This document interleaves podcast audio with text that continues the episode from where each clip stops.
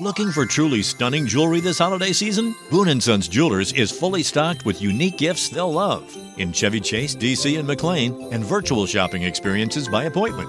Trusted by Washingtonians for over 70 years. BooneAndSons.com. Este episodio llega a ustedes gracias a Huggies, Mustela, Amadita Laboratorio Clínico, BioOil y Purex Baby. Bienvenidos a Baby Time Podcast para nuevos padres y padres de nuevo. Hola, soy Micaela Riaza, madre de dos hijas, dula posparto, educadora de lactancia, educadora de preparación al parto y creadora de Baby Time. Mi compromiso con ustedes es proveerle información de manera llana, fácil de entender. Antes era la falta de información, ahora es el bombardeo de información. Los voy a ayudar a entender qué necesitas y qué está de más. Bienvenidos. Hello, hello, hello, hello. Señores, esta semana me tocó trabajar como dula. Y de verdad que, qué falta me hacía. Qué falta me hacía estar en persona con, con madres. Em, por, por, motivos personales, yo me he echado un poco a un lado para, porque para, para yo poder, poder darles los, lo mejor de mí, yo tengo que estar bien. Entonces yo he estado tomando un pequeño receso para mí, pero esta semana me tocó trabajar con una madre y fue, o sea, yo, yo salí feliz, feliz, feliz, feliz. Eh, de verdad que el, el, es difícil explicar lo que hace una dula. Porque, la, bueno, se los pongo así. Yo iba a trabajar con una madre. Él iba a dar clase de preparación al parto con otra. Y cuando ella se enteró que le iban a hacer cesárea, me dijo, pues ya no necesito la clase. Y le dije, bueno, igual te beneficia porque hablamos de la cesárea y de todo. Y le dije, y, y si no, como quiera, como ya pagaste, tú puedes utilizar mis servicios en el posparto. Y su respuesta fue, no, no, no, está bien, está bien. Yo ya, bueno, mi, mi esposo tiene un hijo más grande, yo lo he tratado, ya yo estoy bien, o sea que nada. Y le hice su devolución. Pero me quedé pensando, yo, wow, yo espero que le vaya bien, de verdad, de todo corazón yo espero que le vaya bien, pero se ve que ella no entendía qué es lo que una dula hace. Eh, y una amiga de ella, y se lo comenté a una amiga de ella, y me dice, ella no tiene idea. Ella cree que cuidar el, el, el hijo del marido cada, cada, los fines de semana, así esporádicamente. No, esto es diferente, esto es algo completamente diferente. Eh, y nada, yo, yo espero de todo corazón que ella vaya bien. Yo creo que cada madre tiene que eh, hacer su, su camino. Pero esta madre que visité esta semana es su tercer bebé. Y ella lactó a sus primeros dos bebés. Pero este bebé nació prematuro. Prematuro y de 11 libras. Cuando escuché de 11 libras, porque dije, espérate, espérate. ¿Cómo fue? sí, eso mismo, lo que ustedes están diciendo. Y dije, ¿cómo fue la cosa? Inmediatamente yo sabía que esa madre había pasado por un proceso, por algo médico. Pues generalmente, una madre diabética o una madre, en este caso, que tuvo diabetes gestacional, eh, no sé si fue bien tratada o si, se manejó bien. Es, esos datos no los tengo, pero cuando una madre tiene diabetes gestacional, hay un riesgo de que el bebé sea grande, macrosomia yo creo que se llama, que ese bebé sea grande, grande, y aunque ese bebé nació de 34 semanas, señores, pues eran 11 libras, o sea, el, el muchacho estaba grande, pero igual es prematuro. Esa madre parió y en la noche, como a las 11 de la noche, me escribieron. Y ya yo tenía mi teléfono apagado, pero yo por algo algo me dijo, revisa tu celular antes de acostarte. Y vi el mensaje de una, de su suegra. Y dije, bueno, déjame, le dije, mañana yo, yo me pongo en contacto con esta madre, que todavía estaba interna. Al otro día la contacté y le dije, yo, como conozco a la suegra, yo personalmente voy a ir. No estoy visitando mucha gente ahora, pero yo personalmente quiero ir para darle tranquilidad a todos. El bebé estaba en cuidado intensivo, como es de esperar, porque nació prematuro, de 11 libras. Eh, y cuando yo llegué, estaba la madre eh, la abuela, el esposo, el papá de la madre, o sea, el abuelo, su hermano y su cuñada. Todo el mundo estaba en la habitación. Y le dije a la madre, mira, vamos a empezar a extraerte el calostro, porque todavía tu bebé no ha comido, pero seguro tiene un levín. Me dice, sí, tiene un levín puesto. Ok, perfecto. Tu bebé va a necesitar comida. Y me sentí tan bien porque el pediatra le dijo a ella, tú tienes que sacarte tu leche. Señores, estamos progresando cuando un pediatra dice eso, necesitamos de tu calostro. Y lo dicen porque saben que lo que ellos tienen ahí en una cajita no le llega ni por los tobillos a lo que es la leche materna. Pero esta madre aún no se había podido sacar nada. Entonces yo llegué como a las 10 de la mañana y le pregunté porque primero hay que respetar a la madre. Que si se sentía cómoda con todo el mundo ahí en la habitación, porque íbamos a empezar a trabajar. Y digo, claro, ese es mi papá, mi mamá, mi hermano, o sea, yo me siento cómoda. Perfecto. Pues vamos a empezar, vamos a hacer. Y entonces empezamos con la extracción manual. Porque, aunque ella se pusiera su extracción, eh, el extractor eléctrico, lo cual ella tenía, es tan poquito lo que nosotros producimos ese primer día que las gotas literalmente se quedan en el pezón, no, como que no caen al recipiente del extractor, o sea, no, no gotea. y entonces yo le digo, vamos a empezar con la mano y lo vamos a ir recogiendo con la jeringuilla. Y le digo, yo siempre involucro al papá, porque por alguna razón los papás son increíbles cuando se trata de la extracción de leche de la madre. Ellos, yo no sé si porque conocen mejor su teta, yo no sé por qué es, pero yo involucro al papá y el papá empieza, fújate, fújate, fújate, y le saca muchísima leche, mucho más que se saca la madre. De verdad, Luxa está riendo, pero es verdad. Eh, entonces em, yo llamo al papá y empezamos a extraer. Él empieza a extraer y le enseño cómo ir recogiendo y obviamente cuando usamos la jeringuilla, señores, le quitamos la puya, no estamos recogiendo con el con la puya puesta. Y empezamos a recoger y al principio no salía nada. lo hicimos la, dos o tres veces, eh, hicimos la extracción manual y de repente empezó a, a, verse como un mojadito ahí en el pezón. Yo ve, ya empieza a salir. Pues se estaban desesperando. Y le dije al papá, mira, en este momento tú te tienes que poner tacaño. ¿Qué significa eso? Yo no quiero que tú me dejes desperdiciar ni una sola gota. Habían, hay gotas, tú extraes. Entonces empezamos a recolectar gotica por gotica. Y de verdad, señores, yo he visto muchas tetas en mi vida. O sea, de verdad. Y he ayudado con extracciones manuales cientos de veces. Literal. Y hay veces que no sale de una vez. Pasa, pasa. Pero con esta madre empezó a fluir ese calostro que en 10 minutos, 15 minutos de extracción manual, ya teníamos 2 cc. Y entonces nos fuimos al otro seno y empezamos a extraer y extraer. Y mientras que estábamos extrayendo uno, le puse el extractor y empezamos a extraer del otro, a, estimular. Y en media hora ya teníamos 4 cc, que no suena mucho, pero es eso e, es, fue rápido y fue bastante, o sea, fue, fue rápido.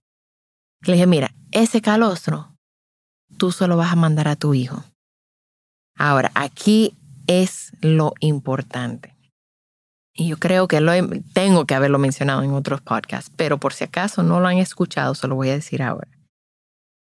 Si tu bebé no puede estar contigo por H o R, es importante que tú pongas un horario de extracción para tú mantener tu producción, iniciar tu producción y mantenerlo. Las madres cuando tienen a su bebé o en cuidado intensivo que nació prematuro, que no sé qué, entran como en un estado de shock y como que no pueden pensar, pero ahí es donde ella necesita el apoyo de la familia para empezar su extracción, el apoyo y la orientación de sus médicos. Y si ella puede, la orientación y apoyo de una dula o asesora de lactancia. Porque ese bebé necesita ese calostro, No hay nadie en el mundo mundial de 7 billones de personas que pueden hacer la leche que ese bebé necesita. Eso es un superpoder que tiene la madre y ella necesita el apoyo y el, ¿cómo se dice esto? Como la, el empuje para hacerlo. Lo que pasa es que muchas veces dicen, ay, no, descansa, no lo haga, no. No, pues esa madre necesita ese empuje, necesita ese apoyo. Entonces yo le dije a esa madre, mira, ya yo me voy a ir.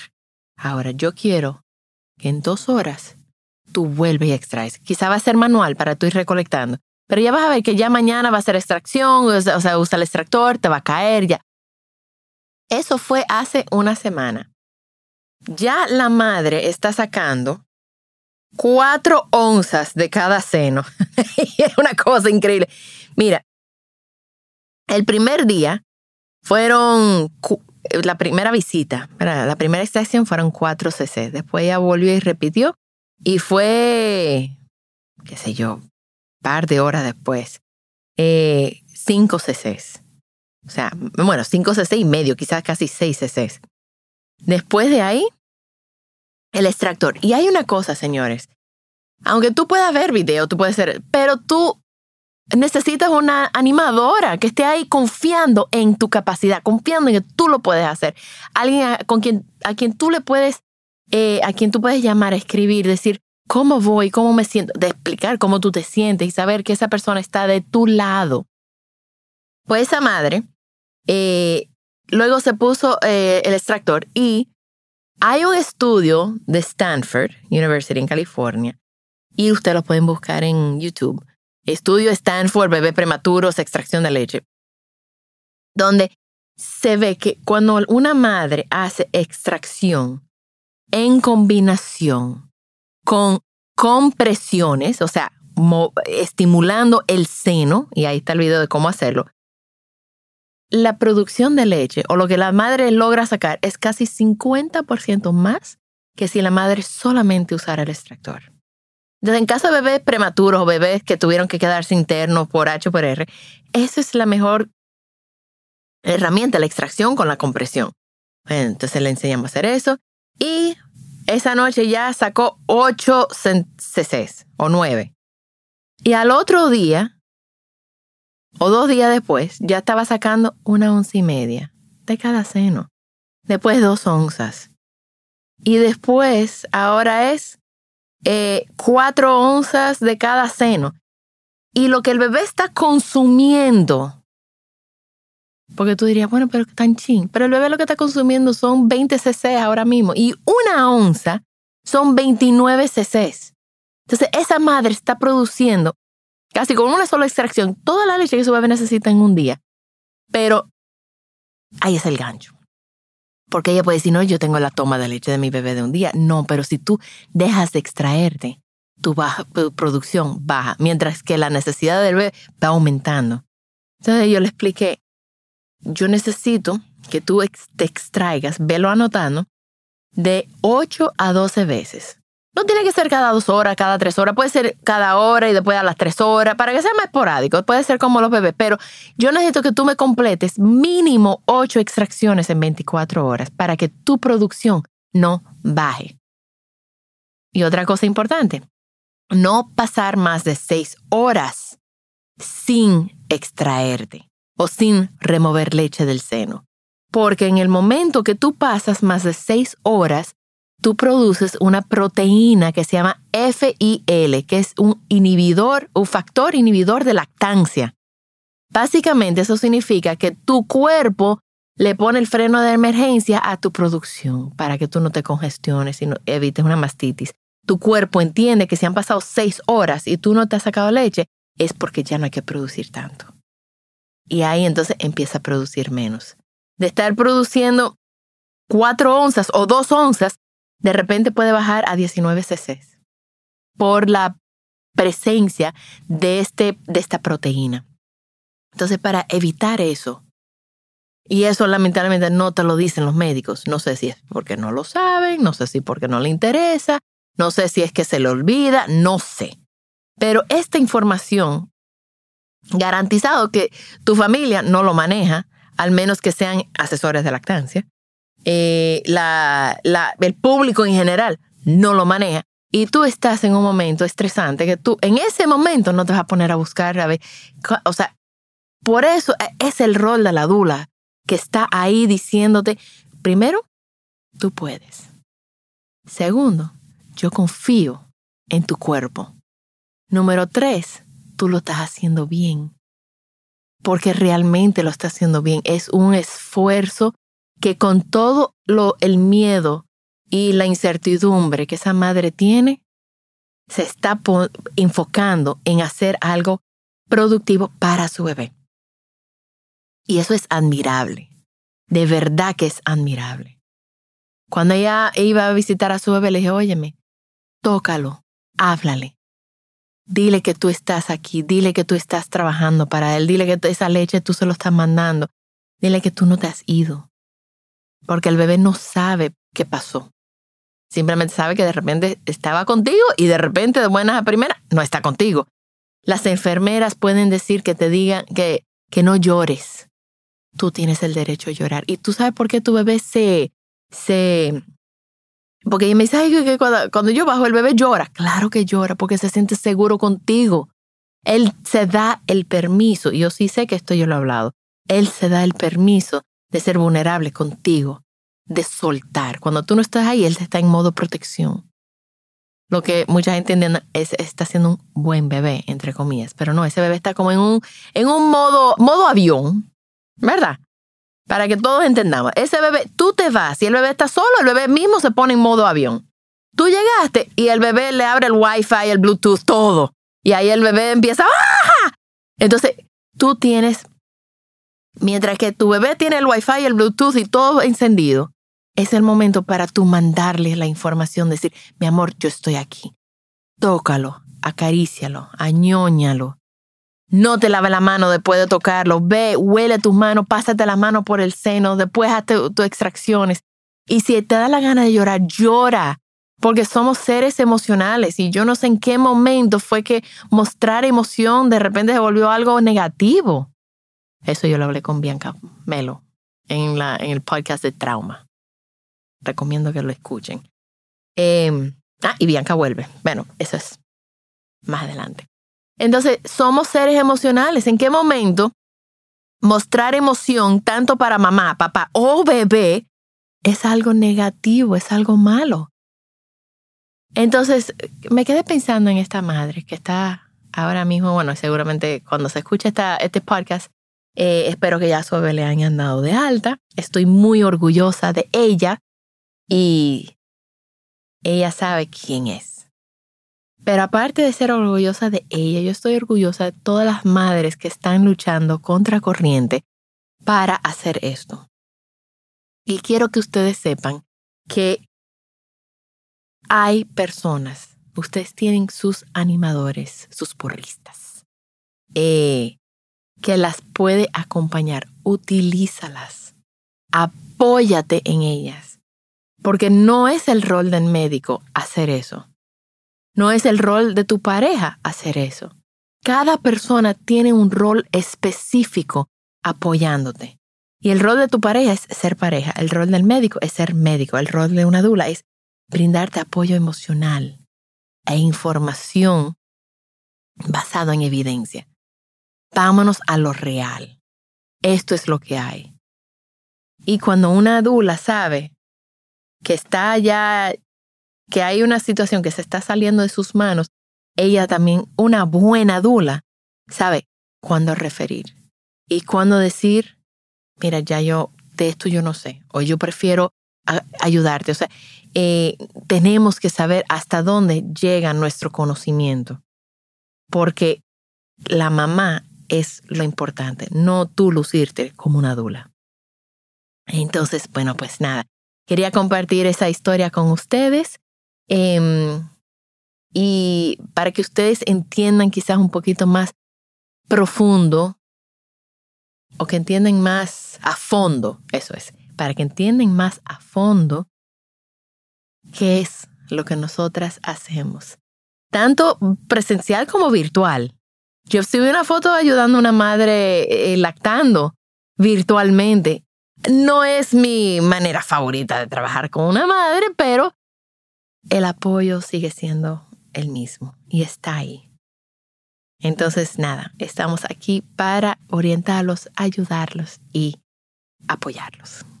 También estamos en babytimerd.com con nuestros talleres online, donde yo y todo el equipo estamos disponibles para ayudarlos a sobrevivir el posparto y todo lo que conlleva. Gracias por acompañarme. Por favor, comparte este episodio con alguien que necesite escucharlo. Nos pueden seguir en las redes sociales como BabyTimeRD. Babytime Podcast es grabado en Pinktree Studio.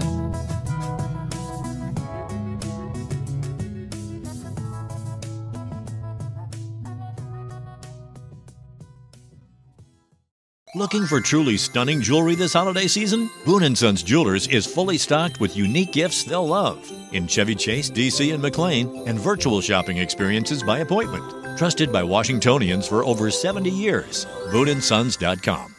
Add sparkle to your holidays with Boone & Sons Jewelers. A burst of color for festive holiday occasions and unique gifts they'll treasure forever. Boone & Sons Jewelers in Chevy Chase, DC, and McLean, and virtual shopping experiences by appointment at BooneAndSons.com.